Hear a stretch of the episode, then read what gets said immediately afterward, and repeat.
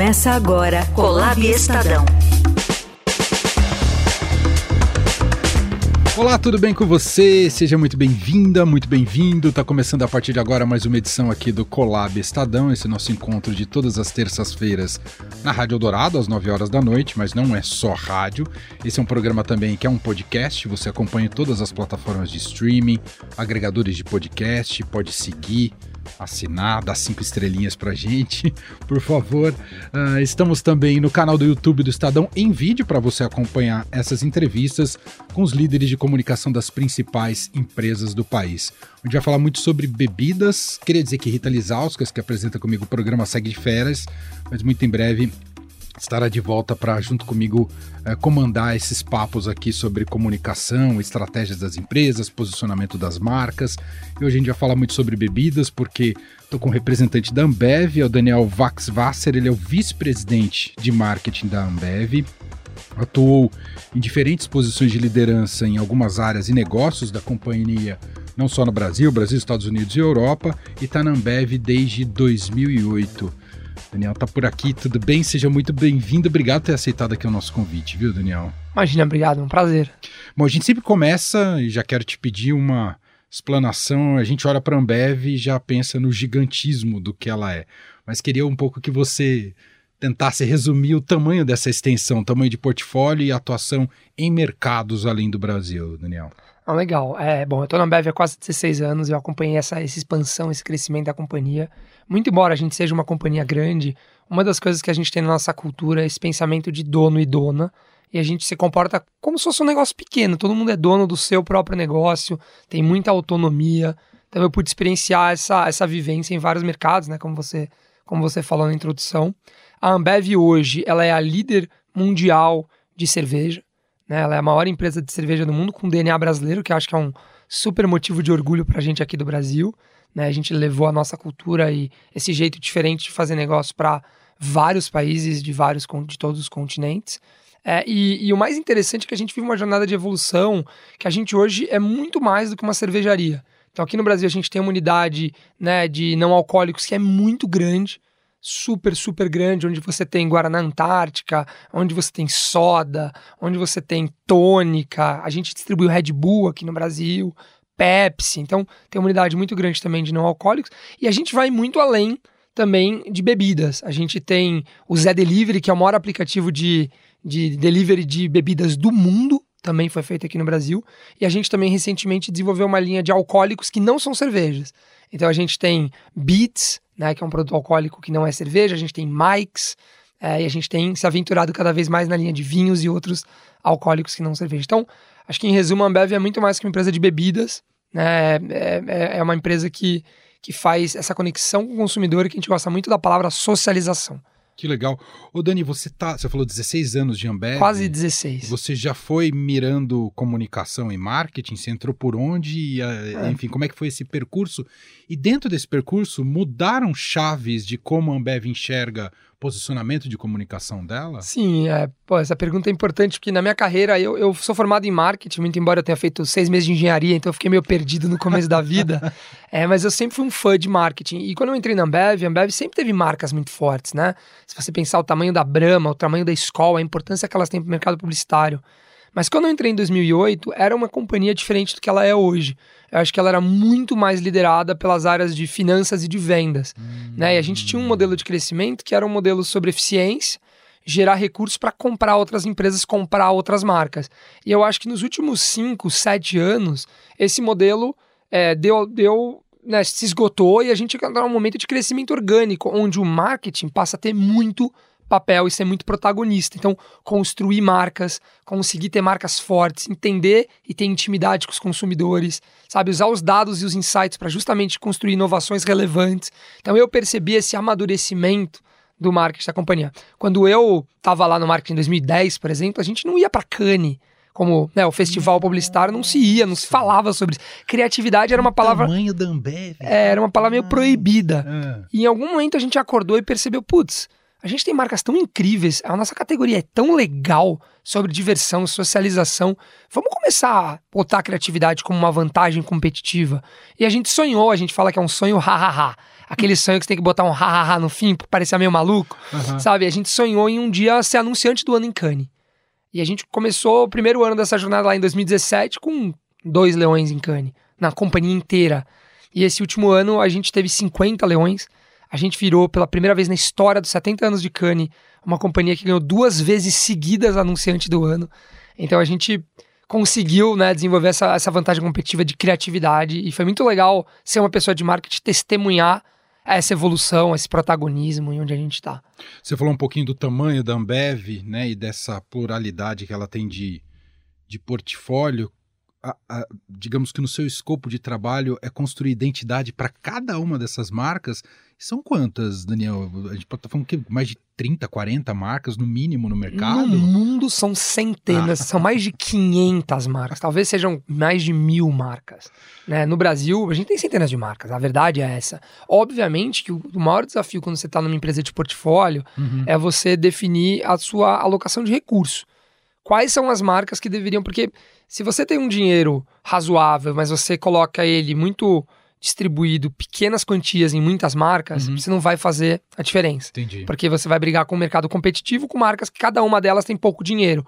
Então, eu acho que o desafio e a parte interessante do trabalho é você justamente entender quais são as marcas que vão gerar crescimento, quais são as marcas que têm uma conexão, que está com um momento muito interessante de se investir e, e saber apostar, e saber entender quais são as teses de investimento de cada, de cada uma dessas marcas.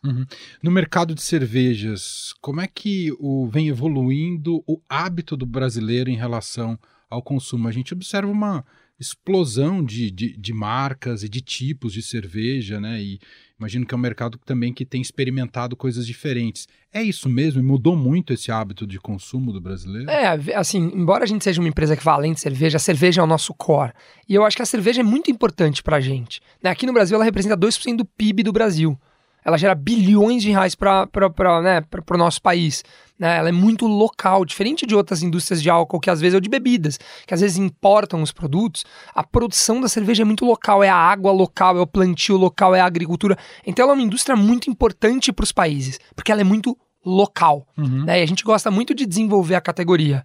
E nesses últimos anos a categoria vem se desenvolvendo muito, ela vem crescendo. Então a categoria de cerveja é uma categoria que está em crescimento. Tem mais e mais pessoas entrando na categoria. Ela é uma categoria boa para o país, ela é uma categoria de baixo teor alcoólico, então ela também é boa para a sociedade, ela tem tudo a ver com a história da humanidade, né? E e a gente, enquanto líder do segmento, acredita muito em desenvolver essa categoria. Mostrar para todo mundo que a categoria de cerveja é inclusiva, é democrática, é plural. E o que a gente percebe no Brasil é que tem duas tendências muito fortes. Tem uma tendência gigante de premiumização. Então, cada vez mais as pessoas estão buscando rótulos, tipos de cerveja mais premium. Né? Isso foi muito Um puxado. consumidor mais exigente. em É um consumidor mais exigente em termos de sabor. Aham. O paladar do brasileiro vem evoluindo. Uhum, Mas uhum. a verdade, tem uma outra tendência, é o que o Brasil gosta mesmo é de cerveja leve. Hum, como DNA do... Como DNA da nossa cultura cervejeira, até pelo clima. Entendi, Né? entendi. Então, as pessoas às vezes não percebem isso, Uhum. porque às vezes algumas das cervejas mais premium elas são mais encorpadas, mas qualquer teste cego que você faça, você percebe que o DNA do brasileiro é sobre cerveja leve.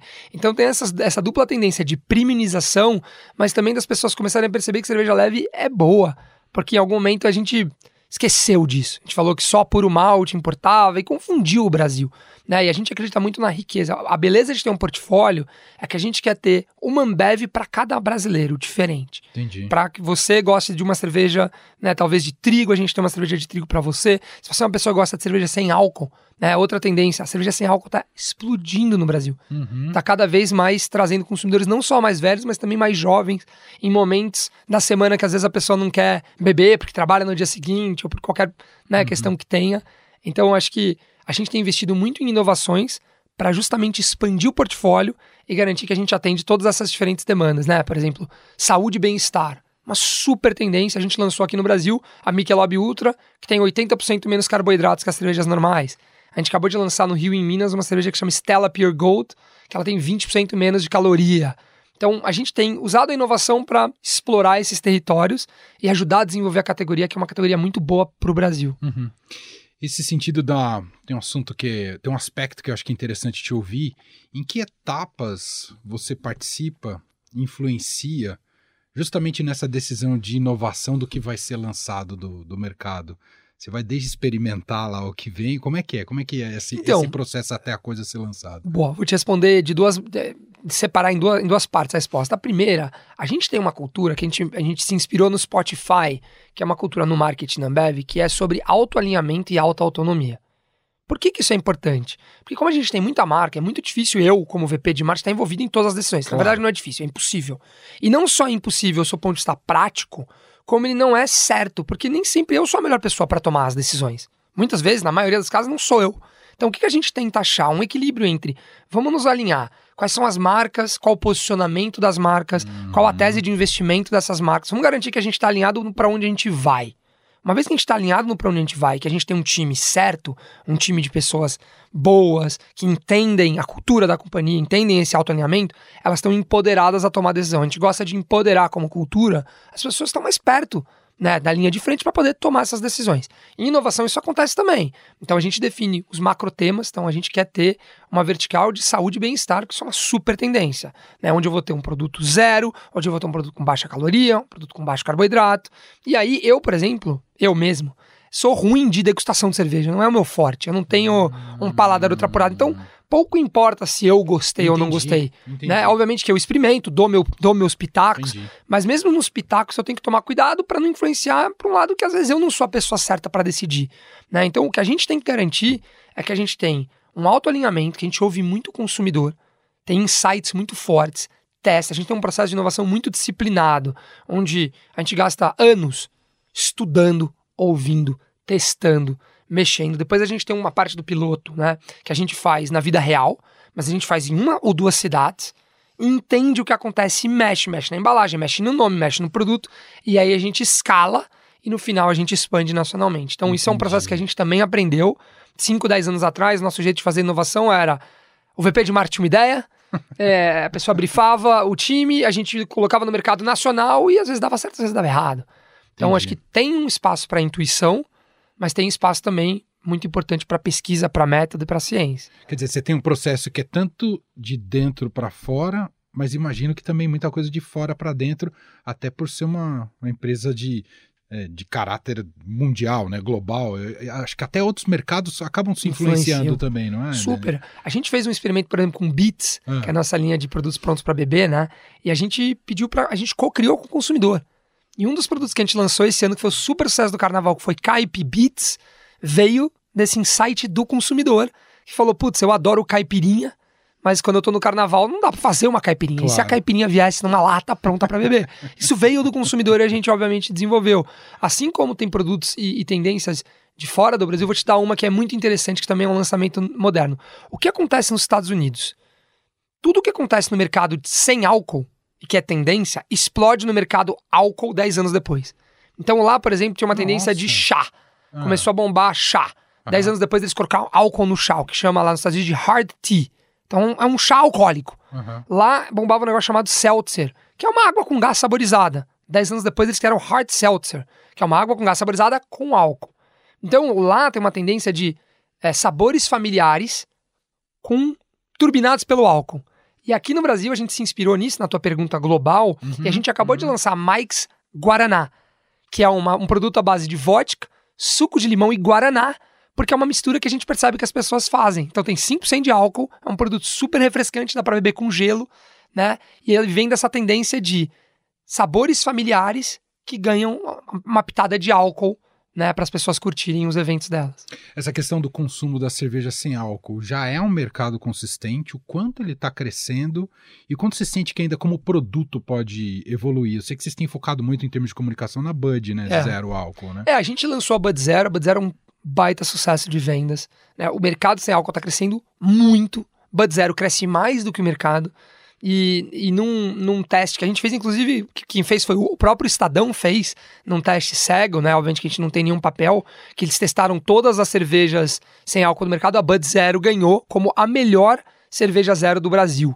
E nesse mesmo teste, a Spaten, que é uma outra inovação nossa, ganhou como a melhor puro malte do Brasil. Então, pra gente, né, a gente é uma empresa de produto, a gente é uma empresa que tem né, o DNA cervejeiro dentro da gente. É muito motivo de muito orgulho ser reconhecido por algo que a gente leva anos para desenvolver. Uhum. Só para você ter uma ideia, a Bud Zero foram mais de dois anos e mais de 20 protótipos que a gente testou, mexeu, ajustou uhum. para chegar num produto que, aos olhos do crítico, dos críticos, é o melhor produto sem álcool do Brasil. E, e a gente vê que isso foi uma mudança no mercado sem álcool. Antes, né, a cerveja sem álcool era ruim. Hoje, as pessoas estão bebendo cerveja sem álcool no almoço, as pessoas bebem no trabalho, as pessoas bebem às vezes no rolê com os amigos, onde a galera tá bebendo álcool, mas você não quer. Você pode pertencer com a cerveja sem álcool. Porque às vezes você tá num rolê com seus amigos e você vai tomar o quê? Um refri? É estranho. Então, uhum. Então tomar uma cerveja sem álcool te coloca naquela ocasião, uhum. mas às vezes você não tá afim de beber álcool e tá tudo uhum. bem. Uhum. É, e tem também uma questão de harmonização de sabor, né? Muitas vezes a pessoa não gosta de uma coisa de perfil mais doce, né? É. E a cerveja sem álcool acaba virando uma opção ideal, né, para quem busca esse tipo de, de solução, digamos assim, não quer beber alguma coisa alcoólica, Total. É uma, uma zero álcool que seja saborosa, isso pode ter uma importância grande. A geração, as gerações mais novas, o chamado geração Z, já é uma geração que consome menos bebida alcoólica? Vocês têm dados sobre isso, Dani? Olha, os estudos eles ainda não são 100% conclusivos, Entendi. tem uma tendência que aponta para isso, uhum, né, uhum. um consumo mais moderado, é uma, é uma geração que chega né, na maior, na, depois dos 18 anos com uma consciência maior sobre o mundo, sobre o corpo. Então, é, essas pessoas elas tendem a entender um pouco mais os benefícios funcionais e os atributos dos produtos. E para isso, é uma geração mais crítica, uma geração mais cética. Então, eu acho que é muito importante que as empresas, que o marketing das empresas esteja muito antenado e pare com algo que se fez no passado, acho que já mudou, de sabe, aquela associação entre marketing e o exagero. Marketing é quase uma é uma verdade meio exagerada, assim. Eu acho que o marketing ele não ele, ele, ele serve para se conectar com os valores da sociedade Sim. e contar histórias reais e influenciar as organizações para mudar os, né, os fundamentos dos produtos de acordo com as pessoas. Então não adianta eu pegar um produto X e, e, e, fingir que ele é bom para o corpo, porque as pessoas vão pesquisar e vão saber que não é. Entendi. A gente precisa mudar o processo. Né? Então, dá muito trabalho fazer isso. Dá muito trabalho lançar uma Michelob Ultra que tem 80% menos carboidratos que as cervejas comuns. É muito difícil. É mais fácil no passado você falar essa cerveja é boa para você. Mas se ela não for, as pessoas vão saber. Acho que cada vez mais as pessoas leem os rótulos, cada vez mais a geração Z balanceia momentos de sobriedade com momentos onde eles né, também se divertem com álcool e a gente tem que estar tá muito antenado para ter uma gama de portfólio que atenda todas essas necessidades. E essa é a beleza que a Ambev tem, né? Produtos variados, para ocasiões variadas, para momentos da sua vida variados. Uhum. E Dani, queria que você falasse sobre o desafio de manutenção, atualização e modernização de marcas históricas, como Brahma e Guaraná, por exemplo. Como mantê-las ativas e uma percepção de que elas não ficaram para trás. Legal. É, isso é muito interessante também. Acho que é uma característica muito bacana do mercado de cerveja. Então, por exemplo, Spaten é uma cerveja que nasceu em 1397. 1397. Assim, ela já passou por três eras. Né? Ela estava na Idade Média. Brahma tem né, 150 anos quase 150 anos né, de, de, mercado. A Boêmia, a primeira cerveja do Brasil desde 1853. Então, o trabalho do marketing tem um pouco de arqueologia de marca, uhum. que é ir no DNA do porquê que essa marca foi fundada, o fundador queria o quê, quais são as características, e para isso a gente usa uma teoria muito legal, que é a teoria dos arquétipos. Então, são 12 arquétipos, é baseado em Jung, né, mas tem uma, um viés publicitário de Sim. E a gente tenta se manter muito consistente com esses arquétipos. Então, por exemplo, Brahma, desde a sua fundação, é o arquétipo do que a gente chama de cara comum. Quais são os valores? É sobre pertencimento, é sobre união, é sobre encontrar o ponto em comum. Brahma sempre foi a cerveja do futebol, do sertanejo, da música popular, do carnaval, sempre foi sobre unir os brasileiros. Então, quando a gente constrói comunicação para marcas tão tradicionais, o que a gente busca é se manter fiel a essa essência, essa origem, esse arquétipo, mas se conectar de maneira contemporânea com valores da sociedade. Uhum. Então, se no passado você falava sobre o Tom Jobim e o Vinícius se encontrando e celebrando a música brasileira, porque é sobre esse encontro de Brahma, hoje, no, por exemplo, no ano passado, a gente fez uma campanha sobre o resgate da camisa da amarela da seleção no momento onde a sociedade estava super dividida. Sim. Se Brahma é a marca do pertencimento e da união, a gente quis unir a, a- a- população brasileira sobre a camisa da seleção não deveria ser um instrumento político, ela é um instrumento sobre o futebol, essa paixão nacional que nos une, principalmente no momento de Copa. Né? Então, isso permite com que a marca, por mais né, antiga que ela seja, ela se, ela se permaneça moderna. O Guaraná também é uma marca centenária. Centenário. E Guaraná hoje tem um canal do YouTube que a gente, né, que se chama-se Coisa Nossa, que é um dos maiores canais do YouTube de marca de qualquer marca de bebida do mundo. Só perde pra Red Bull. Né? Esse canal tem milhões, dezenas de milhões de visualizações orgânicas pelos jovens que fala sobre gaming, fala sobre música, fala sobre um monte de temas super contemporâneos no mundo digital com creators jovens e é uma marca centenária, mas sempre foi uma marca sobre dar gosto pro brasileiro, encontrar a piada íntima do Brasil, essa coisa nossa que o brasileiro tem de se zoar, não se levar tão a sério, sempre foi sobre isso. Mas esses valores vão se atualizando, eu acho que as marcas têm que encontrar esse balanço. Perfeito. Queria te ouvir também, Dani, sobre o Cases é Delivery, que é uma frente de empreendedorismo que eu acho que virou um eixo muito importante para a Ambev. Queria que se dimensionasse o quão importante ele se tornou, né? E acho que explodiu na pandemia, imagino, né, Dani? Sim. O Zé Delivery ele nasceu no momento onde a gente criou uma empresa dentro da Ambev chamada ZX. Hum, né? E essa empresa, eu, eu participei dessa, desse processo, fiquei quatro anos né, nessa ZX, na ZX, que, é, que era uma unidade de empreendedor, empreendedorismo interno, intrapreendedorismo. Né? E qual era o objetivo? Acelerar a inovação dentro da Ambev. Quando uma empresa fica muito grande, tem uma teoria né, estudada que chama-se o dilema da inovação. O que, que é o dilema do, do inovador? É que qualquer inovação que você faça para uma empresa muito grande, ela nasce muito pequena. E ela demora até fazer impacto numa empresa grande. Então, às vezes, você não tem incentivo para fazer inovação, porque demora, re- requer muito recurso. claro. Na priorização é você priori- tira. Aham, Então, quando a aham. gente cria a ZX, o objetivo era isolar, criar inovações na- nessa unidade que a gente pudesse acelerar fora da Ambev, fora dentro. Né? Entendi. É, e, e o Zé Delivery é um desses casos. Ele nasceu super pequeno, tinha dias que ele não tinha pedido. Quando ele nasce em 2015, não tinha nenhum pedido, tinha um pedido, dois pedidos. E ele foi sendo construído. A gente foi testando o modelo, aprendendo, entendendo como que a gente empoderava as pessoas entregadoras, como que a gente usava os bares próximos, como que a gente melhorava a experiência do aplicativo. Hoje o Zé Delivery é um dos melhores aplicativos da internet brasileira. Né? Ele tem cinco estrelas na- nas lojas de app. Né? E o Zé, ele explode na pandemia, mas é aquele negócio que a, a sorte sorte de negócio, né? Porque a pandemia, Claro, obviamente, foi um negócio horrível, claro. mas olhando pro negócio, ela encontrou quem estava preparado. Eu acho que o Zé teve um período de Exato. cinco anos de preparo pré-pandemia, para quando veio a pandemia e explodiu e as pessoas não podiam sair de casa, a gente estava preparado para escalar. Você me perguntou quão importante o Zé. O Zé é muito importante para a Ambev. Ele já, ele já representa um volume substancial das nossas vendas ele nos ajuda a ter uma intimidade muito grande com os consumidores, porque a gente tem muitos dados, que a gente, obviamente, dentro de todas as regras e, da- das éticas que são importantes nessa situação, a gente consegue entender nuances, que time você torce, né? Como que eu faço uma promoção Eu que é sei, mais. eu recebo uns pushes lá em casa de vez em quando. Exato. Então o Zé, ele, ele é meio que ajuda o marketing também a se modernizar, Sim, porque o sim, Zé, ele sim. permite com que eu tenha uma relação um a um com os consumidores. E uma coisa interessante, né? O mercado do Brasil ele tem um negócio de cerveja retornável, cerveja com vidro retornável, que é muito boa para o meio ambiente. O Zé ele ajuda a gente na principal barreira, que é entre- devolver a cerveja para o bar, devolver a cerveja para o supermercado. No Zé você consegue comprar, ele te entrega a cerveja. Se você tiver uma cerveja retornável vazia, você troca. Você só paga pelo líquido.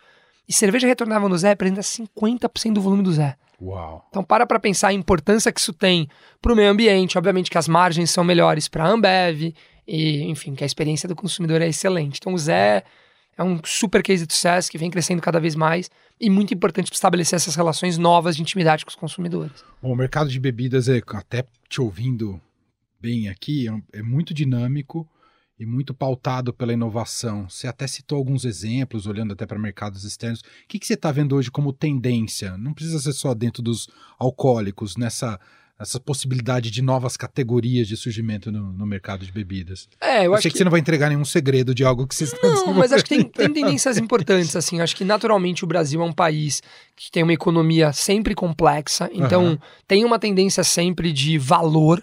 As pessoas buscando alternativas para terem produtos melhores de uma maneira mais acessível. Então, Uhum. expansão de embalagem é algo mu- muito importante. Entendi. O litrão, que a nossa garrafa retornável de um litro, ela é, né, o preço por litro é muito mais barato do que uma lata. E isso tem um mercado muito grande no Brasil, né? Produtos retornáveis que conseguem ser bons para o bolso e bons para a sociedade e para o planeta.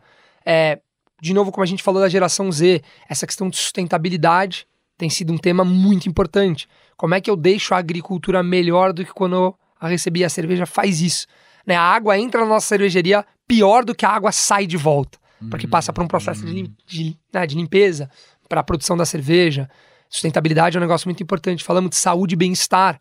Como é que a gente consegue oferecer produtos que são legais, que têm sabor, mas que ao mesmo tempo são bons para o corpo, que tem menos carboidrato, que tem menos caloria, que tem menos açúcar. Isso na indústria de refrigerante, né, que a gente tem um pedaço Super grande importante. também é super importante.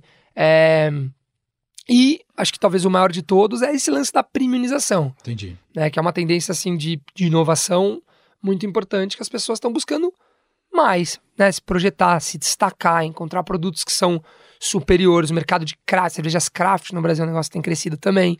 Produtos com mais ingredientes que vão além da água, malte lúpulo. Né? Tem água, malte lúpulo, às vezes rapadura, como é o caso da Colorado. Então, cada vez mais o paladar do brasileiro vem buscando né, se premiumizar, se sofisticar, mas ao mesmo tempo, por questões econômicas, tem sempre uma, uma troca entre preço e atratividade, e é por isso que a expansão de embalagens é tão importante pra gente. Claro. Bom, e a publicidade é um meio central, né, para você massificar um produto, para você criar esse elo e conversão é, com o consumidor. Até te ouvindo pela sua trajetória na Ambev e essas chaves, né, de, de comunicação, como elas vêm se transformando dentro da empresa, dá para sacar que você aposta muito é, na criatividade como meio de né, chegar à, pessoa. Queria que você falasse um pouco mais sobre esse processo, como é que você entende que a publicidade deve agir, claro que cada produto tem sua identidade, ah, mas especialmente com, com bebidas alcoólicas. É, se a gente pensar sobre a indústria da cerveja na década de 90, o que, que a gente fazia, né? Você tinha um grande comercial de televisão e um grande evento. Era isso, né? A Brahma patrocinava o futebol, a Copa do Mundo, o Ronaldo, e tinha um grande comercial de TV. A Skol tinha o grande comercial de TV com o 10 redondo. O problema é que, nos últimos anos, comerciais de TV têm sido menos efetivos. A TV ainda tem um papel importantíssimo, a TV não morreu, não está. Muito pelo contrário, a gente ainda investe bastante dinheiro na TV Claro. mas tem sido cada vez mais difícil se conectar só com a televisão. Por quê? As pessoas estão mais indo às telas, as pessoas estão mais bloqueando anúncios, as pessoas cada vez mais estão cansadas de serem interrompidas. Então a gente precisa desenvolver uma gama de ferramentas para conseguir se conectar. E eu acho que a melhor maneira é entreter as pessoas. É parar de interromper e conseguir entreter. Então, por exemplo, Entendi. quando a gente lança a Brahma Duplo Malte, a gente lança a Brahma Duplo Malte, foi a maior inovação da história da AB InBev no mundo, ou seja, uma baita inovação, e ela foi lançada no meio da pandemia, que estava todo mundo em casa. Qual foi a nossa solução criativa? Usar as lives dos sertanejos para falar sobre a cerveja e usar o Zé Delivery para entregar na tua casa. Uhum. Isso fez com que todo mundo só falasse de Brahma Duplo Malte. Uhum. A gente também tinha comercial na TV que também tinha sua importância, mas ninguém comentava sobre isso, né? Então, o- outro exemplo, a Brahma é, queria falar sobre a cremosidade, que é um atributo muito específico do seu produto. Sim. A espuma do chopp, como ela é cremosa de se beber. E a gente fez durante muito tempo comerciais que funcionaram, mas que não quebra, que não era o home run, né? Não, não destruía assim a- as conversas. Quando a gente pintou o cabelo dos jogadores de futebol, né, com o amarelo da cerveja embaixo e o branco em cima representando a espuma, e chamou isso de cabelos cremosos, isso virou uma grande conversa. Então, a criatividade, que não é uma, uma disciplina só do marketing, criatividade deveria estar em todas as áreas. Claro. Talvez não na área, de, na área contábil. Talvez não na área contábil, mas tirando a área contábil, que não precisa de criatividade, talvez, não entendo muito, né? Todas as áreas, a área de inovação precisa de criatividade, a área de vendas precisa de criatividade. Criatividade nada mais é do que encontrar soluções novas para problemas antigos. E eu acho que para o marketing, essa criatividade ela é fundamental para você se destacar. O ruído publicitário é muito grande. Só marcas de apostas de esporte, a gente tem no Brasil, acho que mais de 30 Uhum. que pegam todos os comerciais e que estão tentando falar. Então imagina você conseguir romper o ruído publicitário com qualquer Super. categoria que você trabalhe.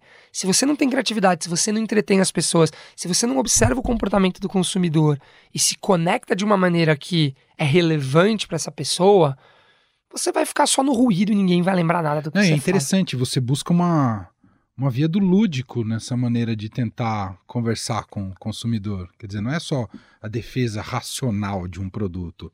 É, às vezes ele pode estar ali de maneira indireta, mas você quer chegar, convencer aquele. é, é, criar conexões com o consumidor por outras vias, né? Por- como você falou de- do entretenimento, por É, exemplo. o que a gente mais percebe é que, assim, muito embora o marketing tenha um lado ciência, ele também tem um lado arte. Uhum, né? A persuasão tem esses, esses Claro. dois elementos. E, claro. Aham. e às vezes as- os publicitários são muito lógicos e, e- e acham que falar do produto, da beleza do produto e listar as diferenças do produto. Não é, na média, isso que faz uma pessoa te amar ou gostar do seu produto. Então a gente na Ambev tem um conceito dos Ambev Lovers, que são os fãs da Ambev, que a gente mede isso e a gente vem crescendo nos últimos anos.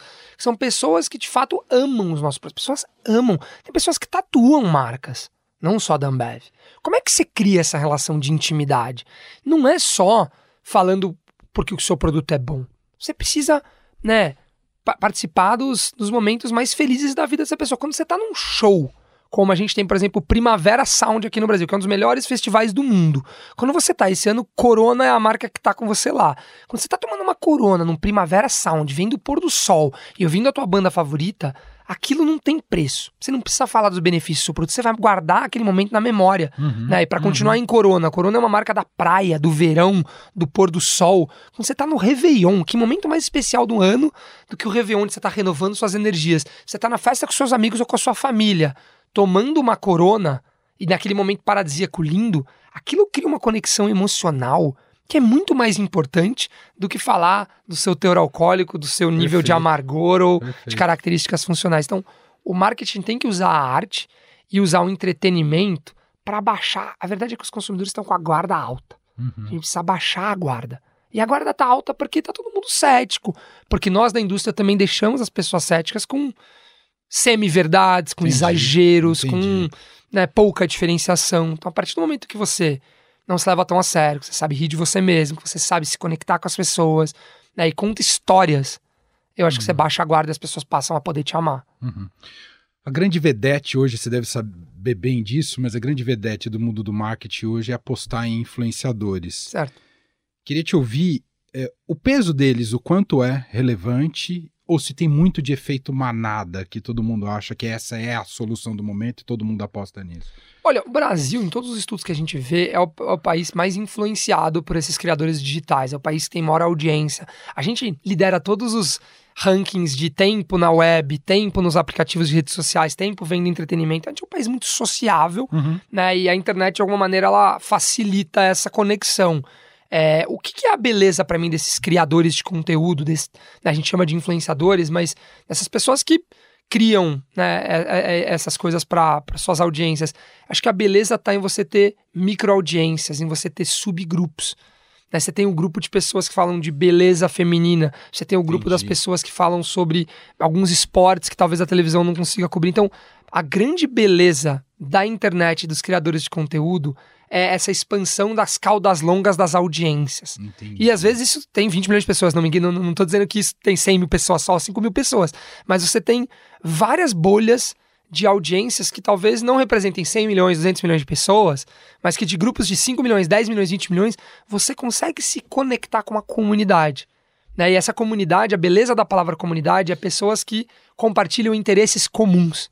Então, quando a gente pega um Whindersson Nunes, com toda a questão do humor e de como ele se conecta com aquela comunidade, como ele né, Sim, fala do jeito sim. dele, as marcas têm uma oportunidade de co-criar com esses influenciadores e ser relevante para aquela audiência.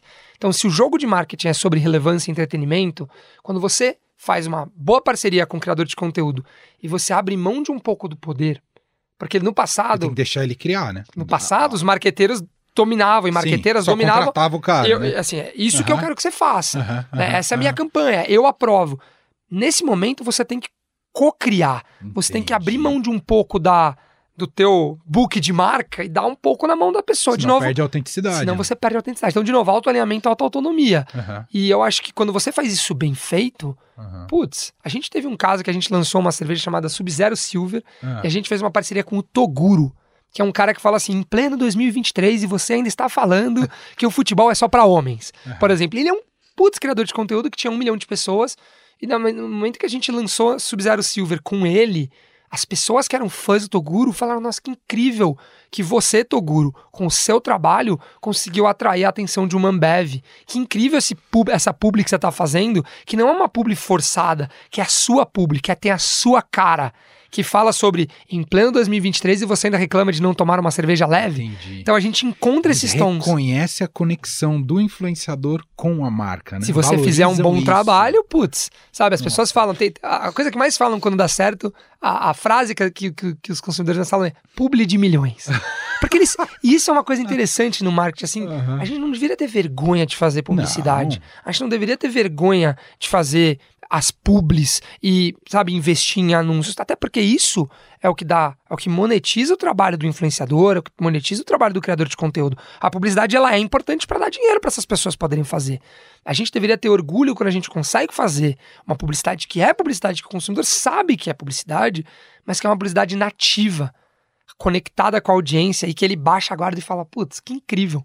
É, Sub-Zero Silver tá com o Toguro fazendo uma publicidade, dando dinheiro para ele, para ele continuar fazendo coisa que a gente gosta e fazendo de um jeito que é incrível, que eu quero consumir, que eu quero mandar para os meus amigos. Perfeito. Então, uma das métricas mais importantes pra gente, que a gente mede lá, é impressões orgânicas. Uhum. Quanto que as nossas criações de conteúdo chegam de maneira orgânica nas pessoas, que mostra que elas são compartilhadas, por mais que elas sejam uma publicidade, porque as pessoas não são burras. Elas sabem o que é claro. publicidade.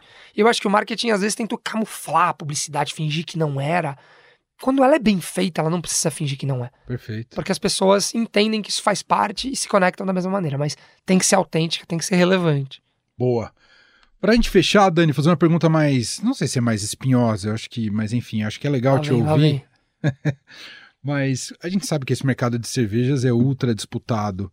E, e, e, houve uma entrada no Brasil de uma concorrente de vocês que tem conquistando fatias importantes. Queria que você falasse sobre essa relação com a concorrência, né? O quanto ela mexe lá, lá com vocês e ainda uma marca que está em franca expansão no Brasil. Eu acho que toda a concorrência, quando você é de marketing, a concorrência no final do dia é uma grande bênção, porque o maior risco de uma empresa é se acomodar com a sua soberania de liderança de mercado, parar de inovar. Todos os cases de empresas que quebraram né? Se você pega a, a BlackBerry, se você pega a Polaroid, se você pega, teve uma época da IBM, foram empresas que se acomodaram na sua liderança e na sua hegemonia e perderam, se desconectaram das pessoas, protegeram seu mercado em vez de inovar. E eu acho que aqui no Brasil foi um pouco disso. A vinda dessa concorrente foi importante para a gente entender a beleza do mercado premium, a beleza de a gente não se travar e só proteger o que a gente tinha, Entendi. a importância de criatividade. Então, uma boa concorrência, em qualquer setor que você esteja, ela pode despertar o melhor em você. E eu acho que o jeito certo de encarar é sempre focado no consumidor, mas informado pelo que a concorrência está fazendo. Se você estiver focado no seu competidor, você não está olhando para o consumidor. Isso é péssimo. Se você só está olhando para o consumidor também ignorando a sua concorrência, você não está funcionando de uma maneira informada. Então, o que a gente tenta fazer é meu foco, minha prioridade, né? O meu pão com manteiga, o meu, a minha cerveja nossa de cada dia é o consumidor. A gente serve aos nossos consumidores e consumidoras. Mas a gente olha para as nossas concorrentes para aprender, para olhar o que elas estão fazendo, para ver o que elas estão vendo, o que a gente talvez não esteja fazendo. E eu acho que nesse sentido foi importante para a Ambev também é, aprender, aprender a trabalhar com o mercado premium, reaprender a inovar. E eu acho que desde que a gente acordou e aprendeu, a gente tem se desenvolvido. E uma última coisa só nesse ponto de concorrência, claro. às vezes a gente acha que para um ganhar o outro tem que perder. Só porque são concorrentes, um tem que ganhar, outro tem que perder. O mercado todo tá ganhando. E olha o paralelo uhum. com a Apple e a Microsoft. Em algum momento da década de 90, eles eram inimigos mortais. E parecia que para a Apple ganhar, a Microsoft tinha que perder. Sim, Na época, sim. eles iam valer alguns bilhões de dólares, centenas de bilhões de dólares de valor de mercado. Hoje, 30 anos depois, a Apple vale 3 trilhões de dólares, a Microsoft vale 2 trilhões de dólares. As duas cresceram, o mercado se desenvolveu. Então, eu acho que o que a gente também tem que fazer com concorrentes no nosso setor é ajudar a categoria a se desenvolver. Por mais que seja uma concorrente nossa em cerveja, ela é cerveja. E a gente tem que, antes de mais nada, proteger a nossa categoria, que é uma categoria muito importante para o país, é uma categoria que as pessoas amam, é uma categoria que tem muita oportunidade de crescimento. Então também não pode confundir que a concorrente é um inimigo, alguém que tem que Entendi. ser minimizado a qualquer custo. Não, em alguns aspectos, essa beleza do mundo moderno, ela também é uma parceira para o desenvolvimento da categoria que você tá. Seja a categoria tecnologia, seja a categoria cerveja, seja a categoria os delivery e os aplicativos de delivery. Né? Sempre tem um aspecto de aliança com a concorrência no sentido de proteção da categoria, de desenvolvimento da categoria, de trazer mais gente para entender a beleza da categoria que você tá. Então, é, é, sempre com um olhar de inspiração que a gente que a gente tenta estudar esses movimentos de mercado. Muito bom. Gente, esse é o Daniel Vax Vasser, vice-presidente de marketing da Ambev, participou hoje aqui com a gente do Colab Estadão. Sensacional o papo. Faltou só uma cerveja, Daniel. Obrigado. É, na próxima. Obrigado, um abraço. Obrigado. Você ouviu Colab Estadão.